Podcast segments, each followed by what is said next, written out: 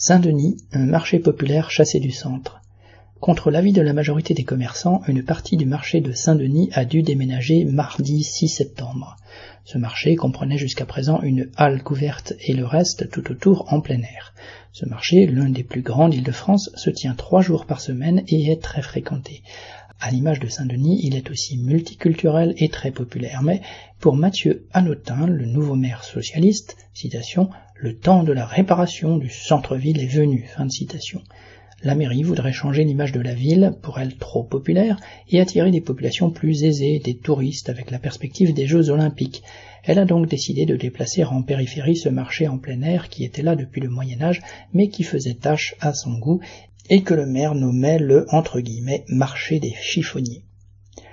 Au mois d'avril, dès que les commerçants ont eu vent de son projet, ils ont organisé une grève surprise et 256 d'entre eux, la très grande majorité des deux marchés, ont refusé de déballer leurs marchandises et ont manifesté devant l'hôtel de ville. Ils ont ensuite fait signer des pétitions, arboré des banderoles, organisé une manifestation pour permettre à la population d'exprimer sa solidarité et engager des actions en justice. Les différents recours sur lesquels il comptait pour bloquer les travaux sur le nouvel emplacement n'ont pas empêché le maire de les poursuivre cet été, et dès la rentrée, il a obligé les commerçants à déménager, menaçant les récalcitrants de les exclure du marché. Sur le nouvel emplacement, désormais coupé et éloigné de la halle centrale, les commerçants ont vu aussitôt fondre leur clientèle comme leur chiffre d'affaires. Nombre d'entre eux craignent de devoir fermer boutique.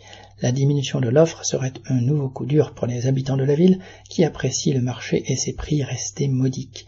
Pourtant, ce serait à eux de choisir le type de centre-ville qu'ils désirent et non à des politiciens bien éloignés de leurs préoccupations. Correspondant lutte ouvrière.